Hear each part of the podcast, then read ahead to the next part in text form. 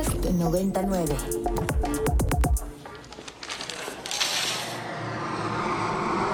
Un avión de papel ha llegado hasta aquí. Ideas, palabras, piezas, performance. Arte, arte, arte, arte. El discurso aterriza. Ibero 90.9 presenta Inspiria Beta. Un espacio donde la cultura se desdobla todos los jueves en punto del mediodía. Por Ibero 90.9. A veces no tienes que usar palabras elevadas, complicadas, para decir lo que sientes. De la manera más sencilla también se dicen universos. Esta es una reflexión que les comparto después de haber tenido chance de compartir un poquito con el compositor Memo Méndez Yu, el compositor de éxitos como Timbiriche o B7, y, pues estaba pensando mucho en cómo sus letras transmiten grandes cosas sin necesidad de ser complicadas. Muy buen día a todos ustedes quienes nos están escuchando en esta mágica ciudad. Les saluda con muchísimo gusto Caro Villaveses desde la cabina A de Ibero 90.9, donde les cuento que nos acompañan nada más y nada menos que el mágico Agus en los controles, nuestra querida productora Isa Sonderegger y la increíble Eka Sicardo, nuestra jefa de contenidos culturales aquí de Ibero 90.9. Bienvenida amiga, ¿cómo estás? Bien, Carito, ya empieza lo mejor del fin de semana con el Inspiria Beta.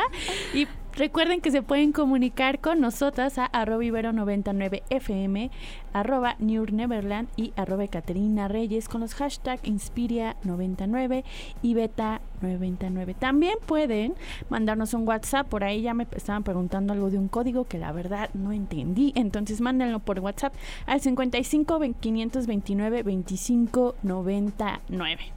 Qué emocionante. Oye, ¿qué te parece si pasamos con las mega noticias de hoy? Sí, dale. A ver, ya está abierta en este, a partir de este momento, no, a partir de algunos momentos, la convocatoria para aplicar a la residencia de Adhesivo Contemporary. Y esta convocatoria está abierta a artistas de todas las partes del mundo y tiene el fin de aportarles tanto el espacio como los recursos. Atención artistas, espacio y recursos para desarrollar su práctica y entrar en contacto con el ecosistema artístico local. Las fechas de la residencia son del 1 al 31 de agosto o del 4 de septiembre al 6 de octubre y esta convocatoria estará abierta hasta el 23 de junio. No queda mucho tiempo, es hasta el viernes de la siguiente semana, entonces pongan atención y para más información pueden consultar las redes Adhesivo Contemporary. Y justamente el día de ayer inauguró en la Galería Murel Morán la exposición Max Payday del artista Nancy Lupo. La muestra presenta, entre otras cosas, un video y una nueva serie de esculturas creadas por Lupo durante su reciente residencia en Casaguabi, en la costa oaxaqueña. Eh, pues una de las principales cuestiones que aborda Lupo en Max Payday son las situaciones cíclicas del clima, de los escenarios emocionales y de la transmutación del valor. También, Carito, pues decir algo que ya vamos con Elvis, no Elvis, mientras nos quejábamos de Sommer en 500 días con Sommer, yo no me quejé de Sommer, pero, Pero que se mañana entiende, se entiende el que personaje. mañana, que mañana vamos a estar desde Querétaro transmitiendo el Cine Inc. desde la Filmac. Es la primera edición de la Filmac y la verdad traen un line-up chulísimo de autoras, autores, guionistas, productoras de cine. em, también podcasteros, ¿no? Entonces entender justo, ¿sabes qué me gusta mucho este festival y que creo que la premisa con la que está empezando es la correcta? Es entender que la literatura está expandida en todo lo que hacemos y que un cine es, es literatura, que el podcast es literatura, que la radio es literatura y que la literatura es también todo eso, ¿no? Entonces creo que justamente conjuntar las narrativas transmedia nos ayudará a entender también otras formas de producir, de hacer, de crear y de pensar. Entonces mañana el cine iba de 11 a 1 desde allá y también vamos a tener una transmisión especial el sábado de 2 a 3. Entonces, pues ya saben, préndale a 99. Me encanta. Oigan, les contamos que ya está con nosotras el primer invitado del día. Él es Isaac Regalado, quien viene de parte de Cultura UNAM para contarnos de Descarga Cultura, una nueva plataforma. Bienvenido Isaac, ¿cómo estás? No escuchamos a Isaac.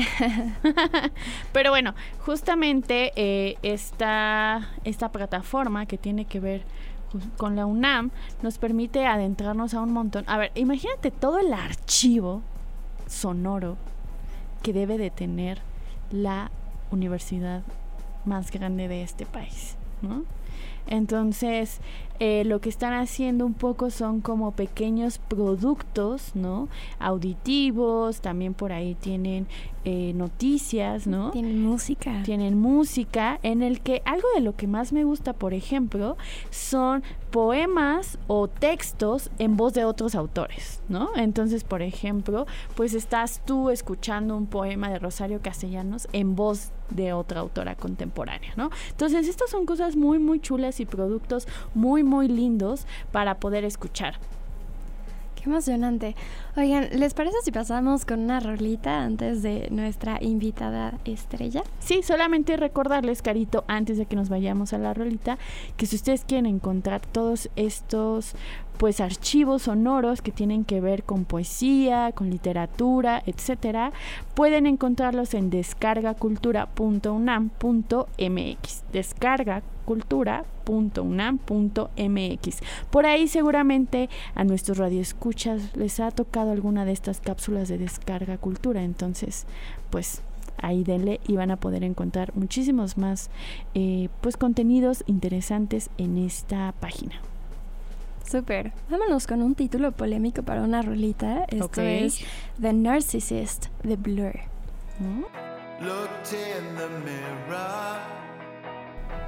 Voy a colocar una luz en tus ojos y probablemente tú me la vas a regresar. Y esta vez no me voy a caer. Esas son algunas de las palabras que nos regala esta bonita canción titulada The Narcissist. Y, bueno, decíamos que es polémica, ¿no? Porque el tema es un poco polémico, pero terminó siendo un torbellino de emociones y, creo que al final causa una sensación muy bonita eh, los acordes que utilizan, la música que utilizan con estas palabras. Esta canción es parte del último álbum que sacó Blur, esta banda de rock alternativo indie de, me parece que son de Inglaterra, sí, sí, claro, se escuchaste en el acento. y, bueno, el álbum se titula The Ballad of Darren, la balada de Darren, y es de este año, porque pues ya saben que aquí puras novedades. Así es, y bueno, Carito, eh, nuestra siguiente invitada escribió un libro de poesía llamado La luz artificial de las cosas, editado por Arlequín, y ya está con nosotras Brenda Ríos. Brenda, bienvenida a La Inspiria Beta. Hola, pues muchas gracias por tenerme esta bonita mañana tarde. esta calurosísima mañana tarde. Sí, sí. Está, estamos en, un clima muy extraño en esta Ciudad de México, eh, pero bueno, nos gustaría iniciar este programa leyendo uno de tus poemas. Eh, no sé si tú quieras leerlo o, nosotras lo leemos. Bueno, puedo, pues, claro, si me dices cuál o el que yo quiera, cuéntame. el que tú quieras. El que tú quieras. Pues sí, déjame ver. Así como no venía preparada, pero tengo uno que es mi hit wonder. Bueno, bueno, el Hit Wonder no se los voy a leer para que luego investiguen. Para que compren el libro. Para que compren el libro, ¿no? No voy a spoilear. Este, este se llama Una versión de Jonás, no es muy largo. Confieso haberme puesto ahí a propósito en la bandeja plateada de los bocadillos. Tú comiste de un solo bocado, hablabas sobre Rusia, la familia del último zar, fascinado, horrorizado, dulcificado porque estaba yo en tu boca. Nada volvió a ser igual, era yo el más dulce platillo en el estómago del último hombre, sabíamos cómo iba a terminar eso. Sin embargo, sin embargo, no es así que uno come al otro y lo vomita, aun si lo ama con todo el cuerpo, su historia personal, su amor por los libros, su historia entera de generaciones enteras. ¿No es así? Ya, ya, ya, reposo en las paredes de ti, de esa humedad tibia que eres, me siento a gusto, pienso antes de irme para siempre que fue bueno estar adentro, conocerte, amarte desde ahí, otro anonimato. Bueno, esa es la mitad del poema. Muchas gracias. Ella es Brenda Ríos y nos acaba de leer un poema que viene en su último libro que se titula La luz artificial de las cosas, donde a través de prácticas cotidianas y, las formas en las que una o une experimenta el mundo uno, em, pues vienen implicadas muchas cosas que son más profundas y se habla un poco ahí de los significados ocultos de lo mundano y te queremos preguntar a ti ¿Qué quiere decir esto? ¿Qué son los significados ocultos de lo mundano y cómo lo tratas a partir de la poesía? Pues la otra vez me entrevistaron y fíjate que una muy buena entrevistadora me dijo toda la cuestión religiosa que yo no me había, o sea, que yo sé que está ahí, pero no me había dado cuenta de qué tanto, ¿no? Entonces, más que los significados así, entre lo profano y lo sagrado, ¿no? Me gusta mucho jugar un poco con esta idea de, pues, de los salmos, de la cuestión del libro de Job, que es uno de mis favoritos, ¿no? Y el libro de la Biblia, pues que es fundamental culturalmente hablando. Entonces juego un poco con eso y lo llevo al otro lado, que es lo, erótico religioso, ¿no? Vamos, pensar que uno puede adaptar estas cuestiones. Yo tengo uno que es el Salmo 23, que es un poema sobre una prima mía que vende pollos en Los Ángeles. Entonces eso es como lo más profano que te puedas imaginar. Entonces mi, prima me ofrece trabajo en el funeral de mi abuela, me ofrece trabajo para que yo me vaya a, a Los Ángeles a vender pollos rostizados, ¿no? Entonces es un poco jugar. Y yo dije, ah, este es el Salmo 23. El Salmo 23 habla de que tú debes de confiar en Dios porque nada te va a pasar, ¿no?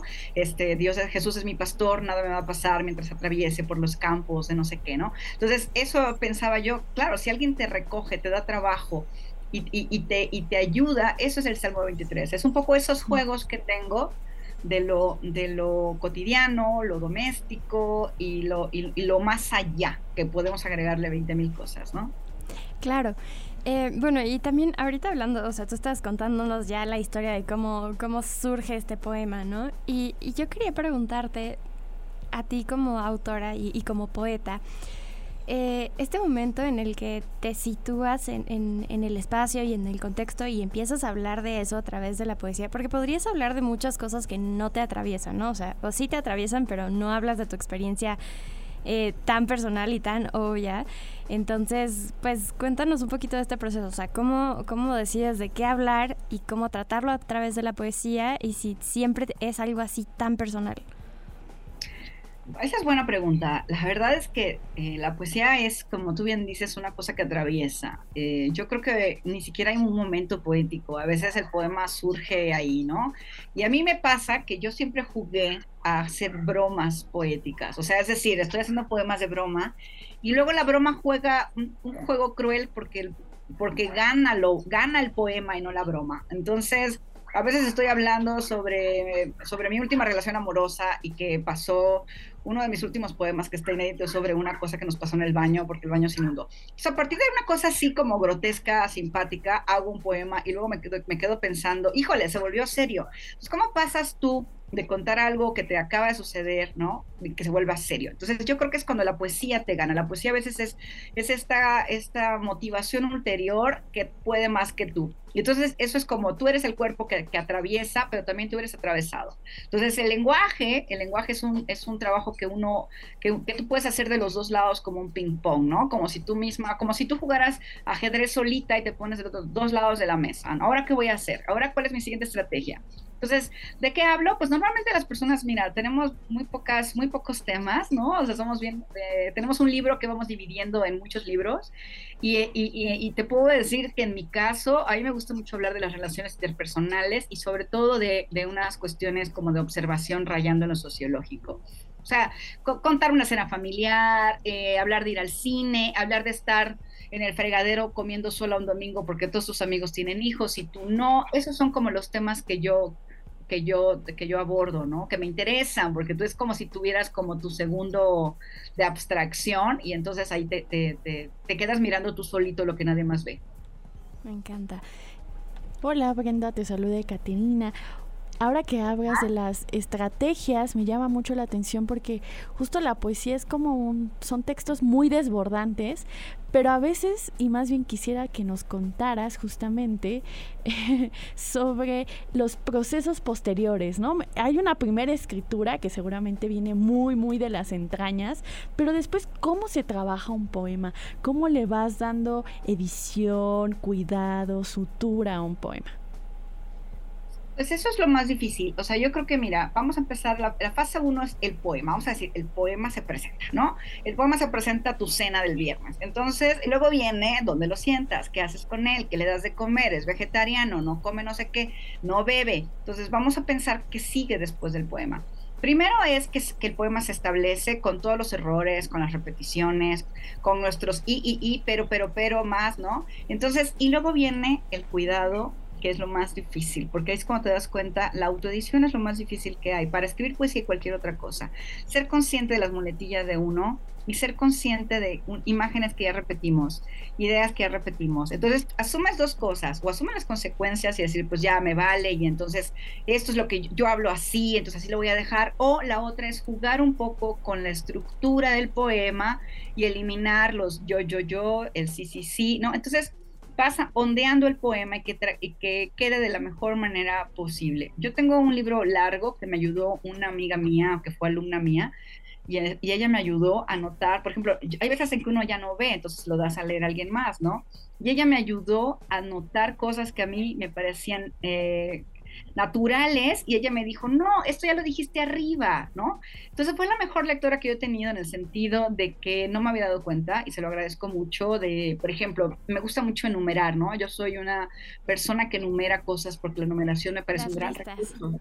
Las listas, amo las listas, ¿no? Entonces digo, la lámpara, la mesa, el, sentido, la vista, el, calor. Entonces yo con eso hago un efecto, ¿vale? Y entonces cuando ella me dice, esta lista funciona, pero esta lista no, o, o ya abusaste del recurso, entonces es cuando tú tienes que meter tijera, que es lo más difícil, porque tú te creas, gen tú te creas genial hasta que alguien te dice, no eres tan Que eso es bien chulo de pensar cada vez que tenemos un libro o un texto eh, cerca de nosotros y nos vamos a disponer a leerlos y encontrarnos con, con él, es la chambota que hay detrás de él, ¿no? O sea, las múltiples lecturas, ediciones, pensamientos, discusiones seguramente, ¿no? Que puede haber entre un escritor y su editora, entre los amigos que lo leyeron, o sea, todos estos trabajos que hay antes de que llegue el culmen de la lectura.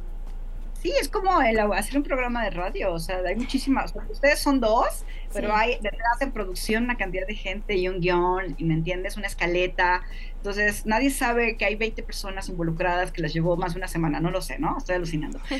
hacer esto que va a salir quizá una hora, quizá 20 minutos, entonces va un poco por ahí. El libro es una producción cultural, que involucra a muchísima gente, ¿no? El editor, a quien agradezco profundamente, a la gente de Arlequín, maravillosa, al editor, al corrector, es más, a todo lo que hay detrás también de un autor. Un autor nunca está solo, aunque escriba solo, ¿no? O sea, tenemos, cada vez que, cada vez que, que, escribimos, decía nuestro amigo, eh, nuestro amigo poco, poco poco famoso o poco mencionable, que es Harold Bloom, porque nadie lo quiere, este, decía que uno tiene que mirar sobre los hombros porque aquí está nuestra tradición, ¿no? Entonces, ¿qué haces con esa tradición? Te estás soplando el oído para decirte que no es lo suficientemente bueno. Ya se murió Shakespeare, señores, hay que dejar de escribir, ¿no? Entonces, vinculándote a eso, tienes ahí a, una tradición vinculada a los libros, porque un libro es una cadena de, un solo libro es el eslabón de una cadena inmensa o infinita, ¿no? Entonces, la responsabilidad, si la piensas, es una abrumadora y por eso mucha gente deja de escribir cuando comienza a estudiar literatura, ¿o no? Claro, y, bueno, también yo creo que tiene que ver con estas ideas de, de, es que no eres lo suficientemente bueno o tú aquí eres un lector crítico, no eres un escritor y entonces dejan de, producir por el miedo al fracaso, al que dirán o a las voces extras que están dentro de la cabeza. Eh, pero bueno, eh, yo quiero pasar a un tema un poquito más de de la situación de las escritoras en, en, el país y cómo es el proceso de publicar. Pero antes de eso, em, me gustaría leer un poema. Claro. Em, ok, este se titula Casa. Te invita a su casa. Te dice, pasa por un té. ¿Quieres? Esperas en la sala. Alrededor ves las cabezas de los examantes, colgadas en la pared, trofeos de casa. Sabes que sigue. Tomas el té con cierto nerviosismo, pero te enseñaron a amar y decir gracias, por favor. Todo ha estado muy lindo, y tus manos son suaves. Ella toma la iniciativa. No es depredadora, pero le enseñaron a amar. Decir gracias, por favor, toma mis manos, son suaves, buenas para cosechar rosas. Poner sobre poner sobre de té en la taza, poner el sobre de té en la taza, tocar el pelo de los hombres, tomar una pala y hundirla en la tierra, aplaudir en los conciertos, amasar un pastel que diga feliz cumpleaños con signos de admiración, una vida doméstica pacífica, invita al futuro pacífico repetitivo, una felicidad casi tibia de empollamiento. No importa que siga, piensas. Dices sí mientras el líquido recorre tu cuerpo por dentro dándole calor porque lo necesita. Todos necesitamos calor, un calor así, protector, un calor del futuro, de pensar bien, sobre todo eso, pensar bien, las cosas saldrán bien. ¿De qué otro modo podría ser? El mundo es mundo y una mujer mira a un hombre con ganas de comerlo y también, ¿por qué no?, de arrancarle la cabeza. Este eh, es, un poema que hace parte de, tu libro, La luz artificial de las cosas. Y pues si nos puedes platicar rápidamente la situación o, qué nos puedes decir más de este poema. Pues es que es un, es un juego, ¿no? Porque luego dicen que las que está, estoy jugando obviamente con el tema de la mantis religiosa, ¿no? Entonces es una, es una especie de fantasía porque la cuestión erótica está muy vinculada a comer, ¿no? Entonces comer comer y apropiarse el cuerpo del otro, ¿no? Entonces eso, eh, y además a mí me encanta la idea de que tú puedas estar con alguien y, se quede una parte de él en ti o, y viceversa. Entonces cuando tú estás con, cuando has tenido varias parejas, etc., y es que tanto, qué tanto juegas con eso de, de, de, tener en, en, ti misma como la historia de todos estos hombres o estos dos señores o dos chicos que han estado contigo. Entonces es un poco el juego de que todo es inocente, lo invitas a tu casa, de ahí viene el juego, ¿no? Lo invitas a tu casa y no sabes en qué va a acabar ¿no? ¿Cómo te educaron? El, la amabilidad femenina hecha para la seducción. Entonces es un, es obviamente un texto irónico, no, no le he quitado yo la cabeza a nadie, ¿no? Entonces, haya tenido ganas. Esperamos que no. O sí, no sé cuántos amantes andarán por ahí con Brenda Ríos en la cabeza. Eso es. Me encanta que conjugues en presente, me encanta que conjugues en presente. Oye, Brenda, ahora sí, vamos con, con esta pregunta sobre la práctica de la escritura para las mujeres en esta época. Eh, sabemos que es difícil, que conseguir eh, pues estos tratos de, impresiones también son difíciles. Entonces, platícanos un poquito cómo lo has vivido tú y qué recomendaciones le das a las escritoras actuales. Pues mira, yo creo que estamos viviendo un momento único, una especie de pináculo del mundo editorial convocado por autoras mujeres, lo cual está muy bien. Sea, hay una reivindicación de la, del tema de género entonces, eh, yo llevo mucho tiempo haciendo esto, ¿no? A veces uno se aburre. Yo, mi primer libro salió en el 2005, así que imagínate. Voy a hacer como un, una autofiesta de celebrar mi terquedad, ¿no? Este, pero yo creo que ahora para las escritoras jóvenes eh, tienen muchísimas más posibilidades y yo creo que hay que tomarlas todas y que no se sientan no se sientan intimidadas porque alguien les dice, ah, están publicando solo mujeres y entonces por eso te van a publicar a ti. No, por supuesto que hay que tomar las oportunidades que se nos den y si es por cuota de género, hay que abrazar la cuota de género, no me importa, ¿no? O sea, tanto tiempo fuimos desdeñadas y a mí, y si, y si hacen puras mesas de novedades con títulos de, escritos por mujeres, me parece bien, hay que compensar históricamente la invisibilización que ha, que sufrido el, el mundo, el mundo del tema de, mujeres escribiendo, ¿no? O sea, ya no, ya, ya no es tonta la habitación propia, como decía la tía Wool, ahora es tener tu tema propio, tener tu propio libro si es que les interesa, porque también hay otras plataformas, ¿no? Hacer tu propio disco, bailar, tu show de danza, lo que queramos hacer, tenemos una visión muchísimo más abierta en la, en la vida cultural, me parece. Y también nos hacemos cargo de la vida cultural de este país. O sea, el 90% de gestores, gestoras culturales son mujeres en este país, ¿no? Entonces también es importante pensar en que los trabajos que históricamente han sido feminizados por roles de género también en cierto sentido siguen, ¿no? Por ejemplo, las condiciones más precarizantes para las mujeres, ¿no? Entonces creo que es bien, bien importante esto que dices y de abrazar que aún no se logra eh, poder suplir un poco la deuda histórica que tiene cualquier tipo de ámbito de la cultura, pero en este caso hablamos de la literatura y las publicaciones con las mujeres y las disidencias sexogenéricas. ¿No? Entonces, pues, qué claro, Caterina. Fíjate, además un dato adicional, fíjate que alguien hizo, alguien se tomó la molestia de poner de quiénes son los editores de las revistas de cultura más importantes y las editoriales, y son hombres todavía. O sea, la enorme mayoría, en un 70% de editores, son hombres. Sí, eso se repite. El de cristal hay que empezar a, romperlo, ¿no?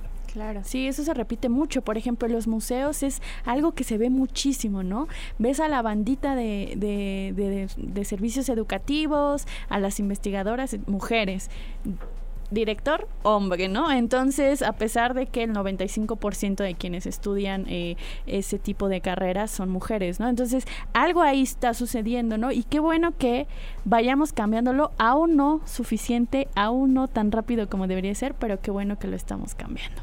Querida Brenda, platícanos dónde podemos conseguir tu libro y dónde podemos seguirte la pista en redes sociales. Bueno, exacto. Qué pena que no lo puedan ver, lo tengo aquí, en, aquí en, mis manitas. Este libro, La luz artificial de las cosas, eh, lo pueden conseguir en la página de Arlequín y lo pueden conseguir también en muchas librerías en Guadalajara y también en la Ciudad de México se consiguen en algunas, supongo en el péndulo y en, en, Gandhi. Eh, yo, yo después de este, como este salió en la pandemia, estuvo como una poca difusión en su momento, después le estamos tratando de, de regalarle el tiempo que no tuvo, ¿no? Salieron dos libros más, uno editado en Turner que se llama Hombres de Verdad y uno editado por ediciones periféricas que se llama Olvidar a Nadie, que son justo crónicas eróticas escritas a cuatro manos. Y este Turner se encuentra en todas las librerías del país y el, libro de Olvidar a Nadie se encuentra en ediciones periféricas, así tal cual, lo consiguen en línea, se los llevan a su casa. Eh, ¿Qué más? Eh, yo estoy en Instagram como arroba huevito estrellado y en Facebook en Facebook ya se convirtió en lugar para la gente mayor, me han contado, pero no me importa. Este, estoy como Brenda Ríos, nada más. Súper, pues ya saben, muchísimas gracias por haber venido al Inspiria Beta y pues larga vida a la poesía y a la poesía escrita por Brenda Ríos. Muchas gracias chicas, un abrazo. Un abrazo sonoro, chao. Chao. Queridas, nos vamos al corte de medio programa y regresamos, no se vayan una pausa para bailar bajo la lluvia y regresamos a Inspiria Beta por Ibero 90.9. Queridas, les contamos que ya está con nosotros nuestra siguiente invitada. Ella es Laura Wildenberg y viene hoy a platicarnos sobre su nuevo proyecto Perra Nación. Es un podcast eh, que es el primer proyecto de mezcla, que también es, eh, me parece, eh, un gran proyecto de, de, una productora independiente, pero ya nos platicará un poquito más la querida Laura. Bienvenida, ¿cómo estás? Hola, mucho gusto y gracias por invitarme. Además estoy muy feliz de estar con ustedes en Ibero, que es mi alma mater. Así que doblemente feliz. ¡Qué emocionante! Cuéntanos, ¿qué estudiaste por acá? ¿Comunicación? Estudié comunicación, sí, y estuve ahí en, en Ibero 99 trabajando casi toda la carrera. Así que esa cabina la tengo con muy buenos recuerdos. Pues bienvenida, aunque sea virtualmente, a tu otra casa. Gracias. Oye, pues muchísimas gracias por estar aquí. Y bueno, para empezar, nos gustaría que nos platiques un poquito sobre Mezcla. Em, pues, ¿cuál es el enfoque de esta nueva productora? Pues Mezcla es una, justamente una productora independiente especializada en documental. Em, la, la, fundé hace un par de años, este, junto con Ivonne Gutiérrez, que es la otra productora. Este, ambas este, produjimos una serie que se llama 1994 y el documental de las tres muertes de Maricel Escobedo. Y después de esos proyectos, pues decidimos este, enfocarnos 100% en, en, historias que sentimos que valen la pena ser contadas, que puedan ser vistas por audiencias grandes, que, que sentimos que sean relevantes, que generen empatía, generen conversación.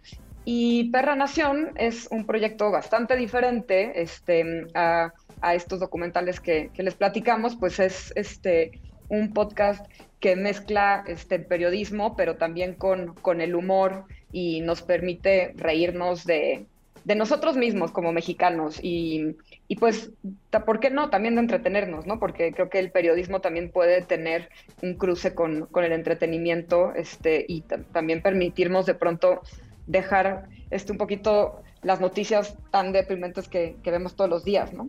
Claro, sí, esa es una de las razones por las que muchas personas de, de generaciones eh, jóvenes no consumen noticias.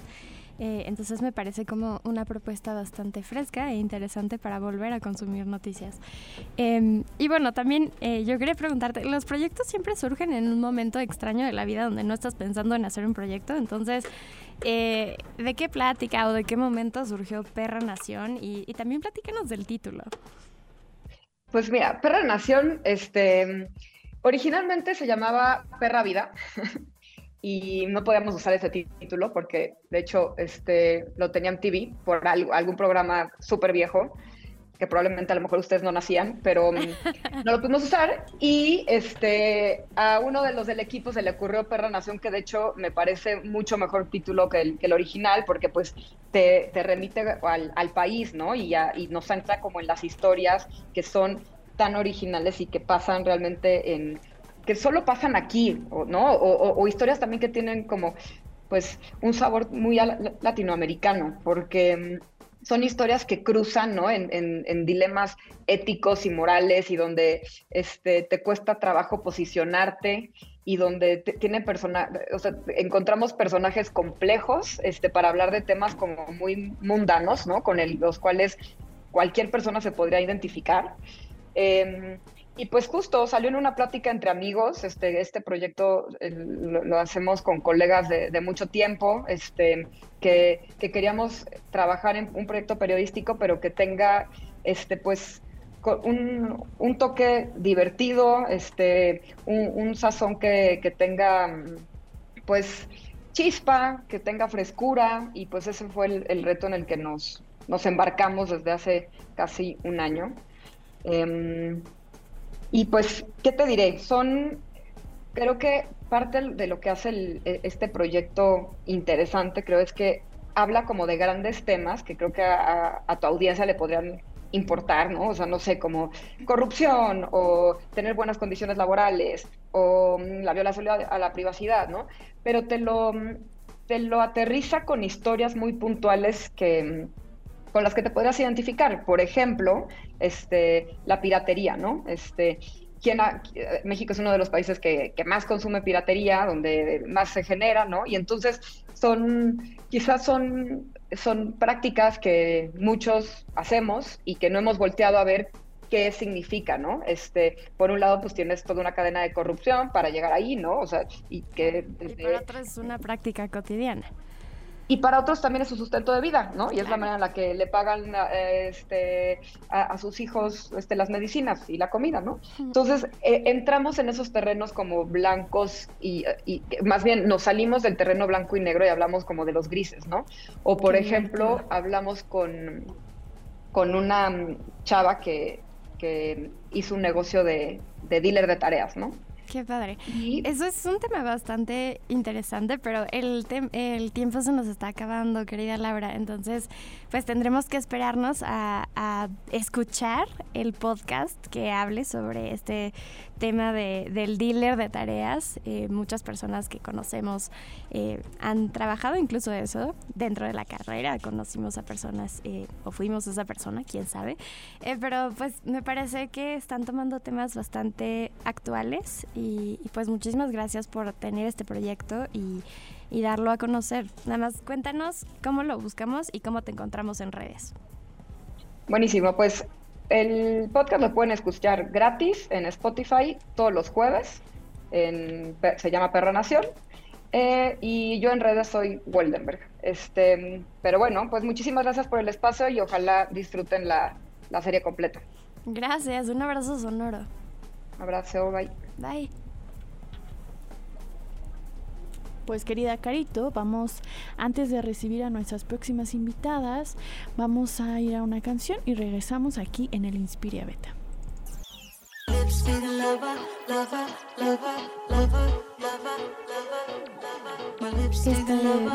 pequeño extracto de la canción Lipstick Lover de Janelle Monet. Si les gustó, ya saben dónde escucharlo de nuevo. Y Estoy muy emocionada, muy emocionada, porque hoy es jueves de la Hack Space y vamos a hablar con dos chicas que nos traen em, feminismo y flow. Bienvenidas. Gracias. Muchas gracias. Por favor, cuéntenos. Radio. Radio. Entonces la gente radio. cósmica. Radio. Cosmic Radio. Y pensaba que algunas mujeres tenían Feminismo y flow. Creían que era la única manera de acabar con ellas. La fuerza del pueblo no hay como igualarla. La calle ya es nuestra y no vamos a soltarla. Pues dile que está equivocada. La fuerza del pueblo no hay como igualarla. La calle ya es nuestra y no vamos a soltarla.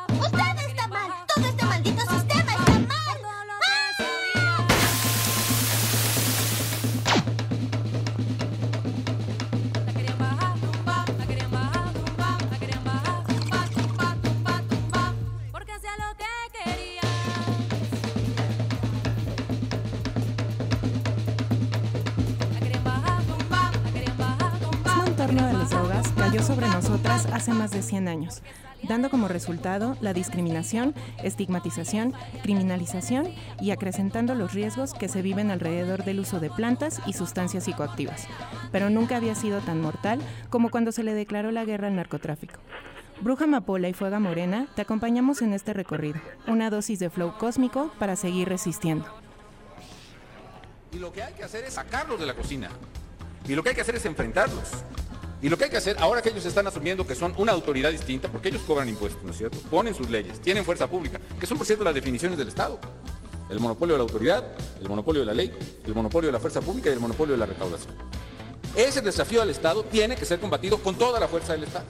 Y por esa razón hay que combatir a los criminales, porque aquí el único dueño de la ciudad, o el único dueño del pueblo, o el único dueño de este Estado es el Estado mexicano. Y las únicas leyes que valen son las leyes mexicanas y la única autoridad es la autoridad mexicana. Ninguna más. Punto. Al principio de su sexenio tuvimos una entrevista y en la entrevista usted me comentó que su lucha contra las drogas iba a ser muy difícil. Iba a haber muchos sacrificios. También dijo, va a tomar vidas humanas, pero vamos a ganar. ¿Alguna vez eh, pensó que cuatro años después habría más de 28 mil muertos? ¿Usted quizás subestimó la capacidad de violencia de los carteles? En primer lugar, yo eh, Pues, mi nombre es María Herrera Magdaleno. y tuve la desgracia de perder cuatro hijos a raíz de la violencia generada por la guerra contra las drogas que supuestamente encabezó Felipe Calderón Hinojosa.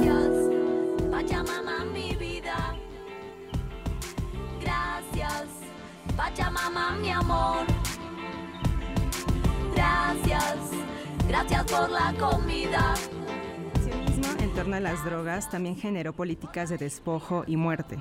Las mujeres nos enfrentamos a un doble y triple estigma, a la invisibilización e incluso la sexualización al ser usuarias de sustancias. Nuestras experiencias son diversas, así como nosotras, y van más allá de lo que tiene concebido la sociedad. La existencia y la resistencia florece a partir de la conciencia generada por el uso de la cannabis. Sin excusa. Obsérvale y ahora escucha. Mega tierras pobladas de planta marihuana en tu cara.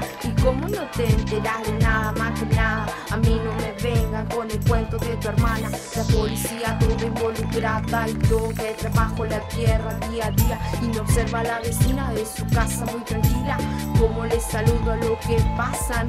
Una sonrisa en mi cara y la mente muy liviana. La marihuana no debe ser penalizada, sino aquellos en sus bancas que atemorizan a las masas, que dicen sí, con un 100 quedo liberada, prendo otro, pienso que La planta de cannabis para mí significa bastante porque es una planta muy generosa y poderosa y a mí me ha ayudado bastante a reflexionar sobre mí misma, sobre mis metas, sobre mi, mi desarrollo, sobre mi persona.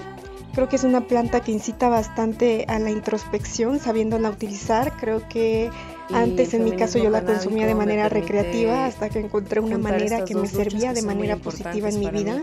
Y yo les cuento que para mí la marihuana es es, un lugar en el que se unen es y mucha conexión, hacer es conexión conmigo misma, conexión con la tierra, conexión con mis gatos, conexión con otras cuerpas. Aunque también puede significar desconexión, por supuesto, eh, significa ser muy consciente de mí, de mis emociones, de lo que estoy pasando en este momento. Desde el consumo por conocer, por sentir, por saber, por conocerme, por sentirme, hasta lo medicinal. Ahorita es mi medio en el que me desenvuelvo. El llevar la planta con mi hijo y los conocimientos que vamos adquiriendo los dos. Difícil ante una sociedad punitivista. Pues mi consumo de marihuana empezó de manera lúdica, por curiosidad, y con el paso del tiempo me- se volvió a un consumo terapéutico.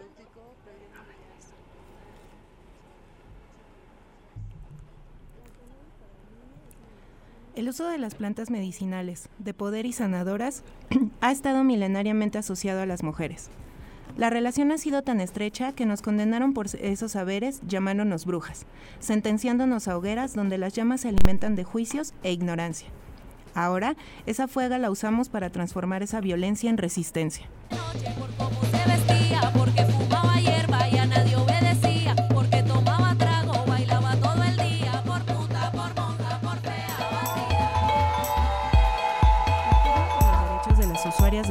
Y sustancias, se ha diversificado a distintas trincheras donde el placer, la seguridad y la diversión son el estandarte principal.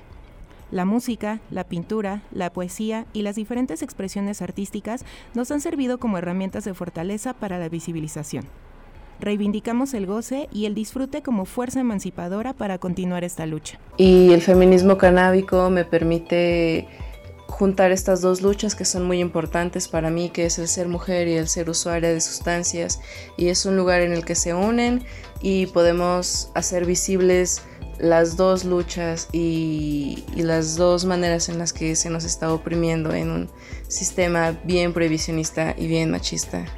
Y pues bueno, en, en, cuanto al movimiento feminista, creo que el movimiento feminista canábico es muy poderoso. Eh, Gracias a ello y a mi incursión en este movimiento me ha permitido liberarme, eh, liberarme físicamente, liberarme mentalmente en el sentido de que he podido conectar con otra gente, con otros conocimientos de otras mujeres em, que me han llevado justo a esta liberación, a esta reflexión, pero también em, pues a este entusiasmo, ¿no? Entusiasmo de sabernos unidas, poderosas, pachecas, y chingonas, ¿no? Entonces, eso es para mí muy valioso y creo que este movimiento es bastante poderoso. Las madres canábicas no estamos dispuestas a seguir perpetuando los mandatos patriarcales de género que nuestra sociedad existe, exige pasando sobre nosotras como sujetas de derechos reivindicando nuestro derecho a, sentir placer a través del uso adulto de planta para romper el prohibicionismo impuesto hacia nosotras como consumidoras y como madres. ¡Jamás serán vencidas! unidas, jamás serán vencidas. unidas, jamás serán vencidas.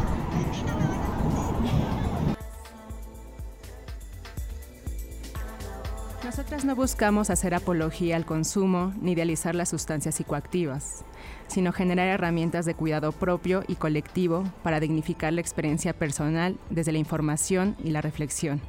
Politizamos nuestros usos para hacerlos de forma responsable, consciente y gestionando los riesgos y placeres que esto conlleva. Las cultivadoras, emprendedoras, activistas, madres canábicas y demás mujeres en relación con las plantas y sustancias conformamos este aquelarre donde conjuramos espacios de sanación y resiliencia. ¿Y tú, quemas a las brujas o quemas con las brujas?